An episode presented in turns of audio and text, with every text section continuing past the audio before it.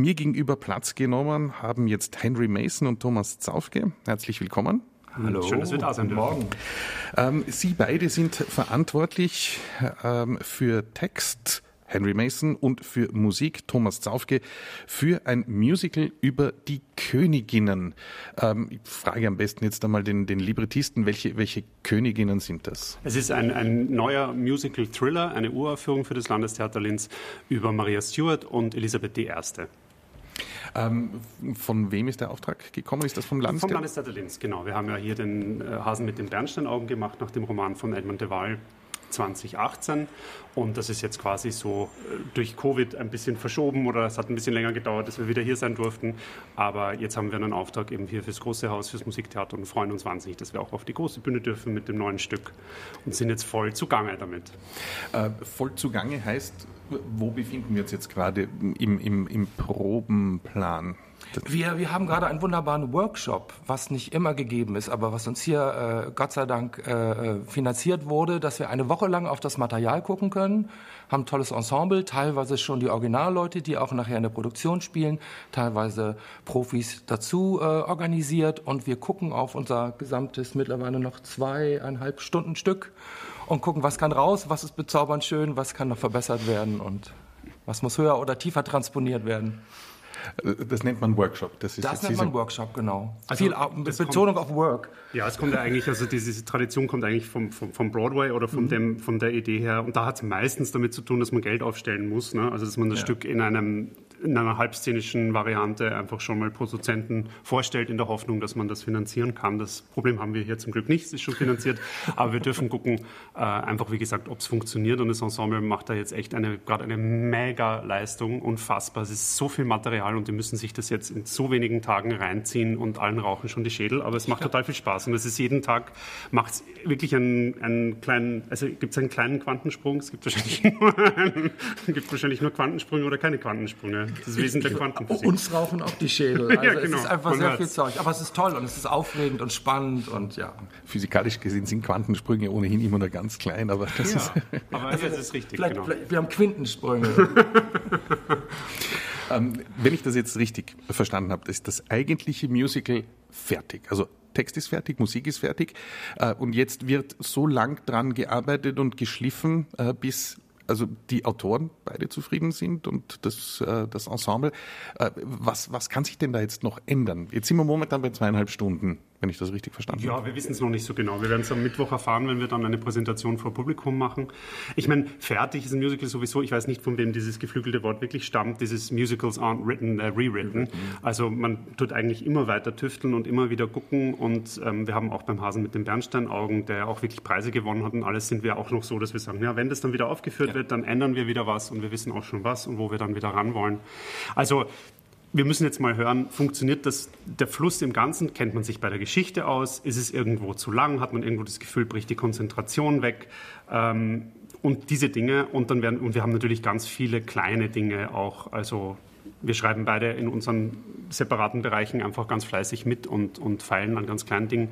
Die Hoffnung ist, dass es keine ganz großen Baustellen gibt. Aber wenn, dann gehen wir damit um. Bis jetzt sind es nur ungefähr 20.000 Schreibfehler, die wir gefunden haben. Äh, wenn ich jetzt ähm, äh, mir ansehe, der Hase mit den Bernsteinaugen und jetzt ein Musical über äh, Mary Stuart und Elizabeth, das sind jetzt nicht die typischen Musical-Themen, die man so erwartet. Ähm, ist das, scheint das eine Spezialität von Ihnen zu sein, so die untypischen? Geschichten? Ja, also für mich ja. Ich, ich meine, ich, ich merke irgendwie, dass, dass ich momentan und in den letzten Jahren einfach wahnsinnig gern biografische Musicals schreibe. Das finde ich einfach wahnsinnig spannend, über, über, weil ich diesen Prozess der Recherche auch so liebe, in die Geschichte wirklich reinzugehen und dann zu begreifen. Und das war in dem Fall echt kompliziert, weil das so eine verworrene Geschichte ist, um Maria Stewart da mal überhaupt rauszukriegen, was da passiert ist und äh, das dann auch so, so einzudampfen. Aber ja, grundsätzlich ist schon das Bemühen, dass man immer mal wieder, dass man mal was schreibt, was kommerziell wäre.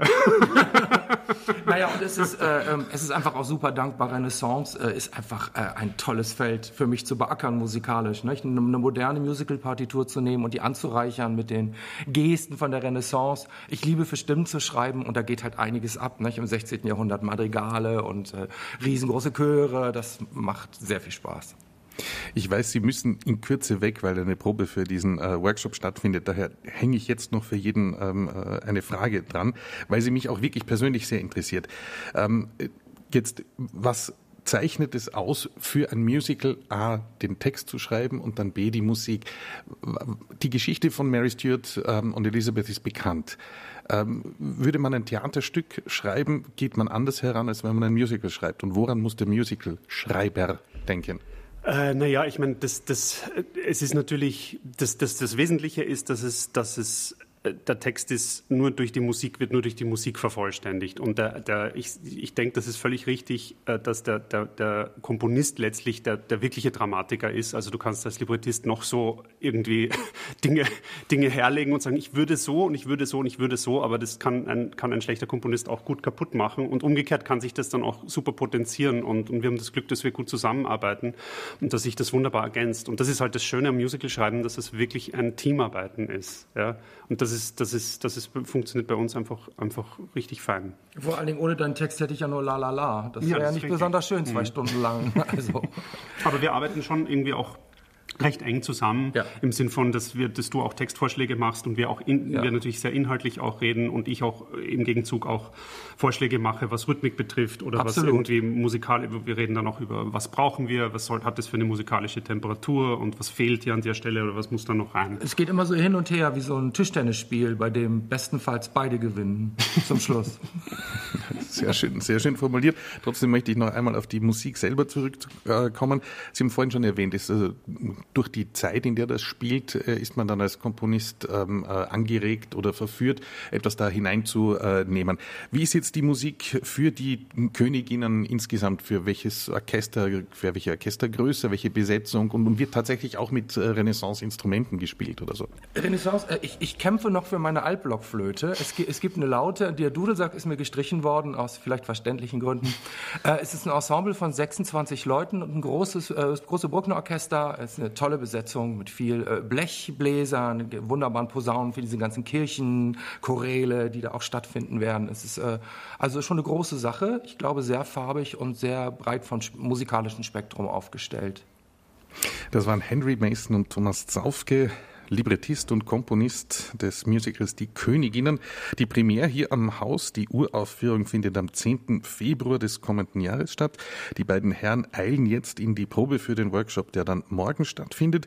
Und wir hören natürlich noch keinen Ausschnitt aus den Königinnen, aber einen Ausschnitt, die Geschichte aus dem Hasen mit den Bernsteinaugen, ein Musical, das diese beiden Herren hier auch für das Musiktheater Linz komponiert haben. Herzlichen Dank für den Besuch. Danke. Gerne. So viele Fragen, die man stellen müsste. So viele Lücken, die zu füllen wären. So viele Rätsel wie in jeder Familie. Und so wenig Zeit.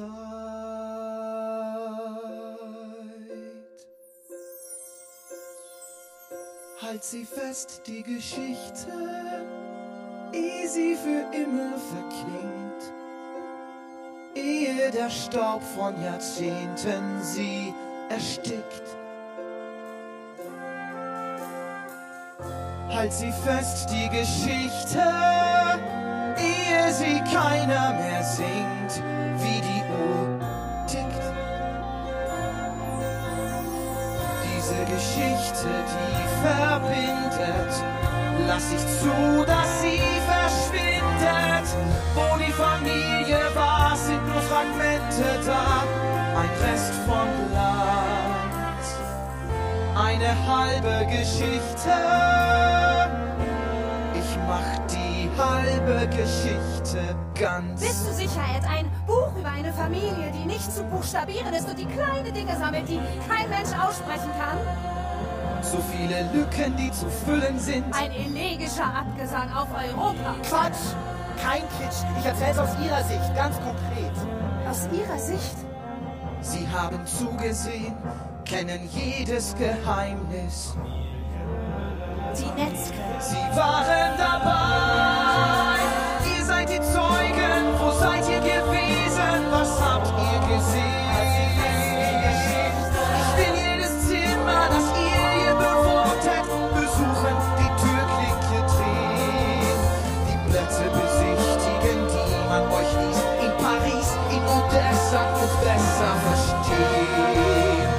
Hat euch gefunden? Wer hat euch erkannt? Und wer nahm euch wie und warum in die Hand? Wer war euch gewogen? Wer hat euch gehasst?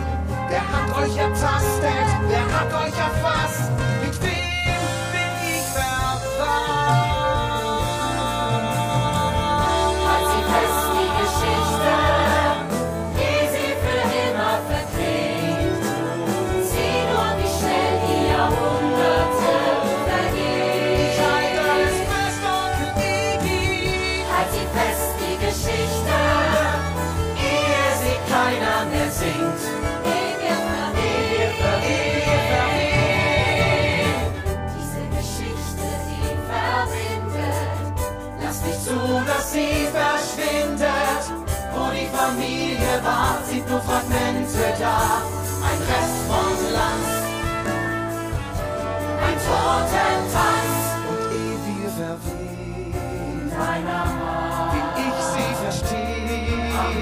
star.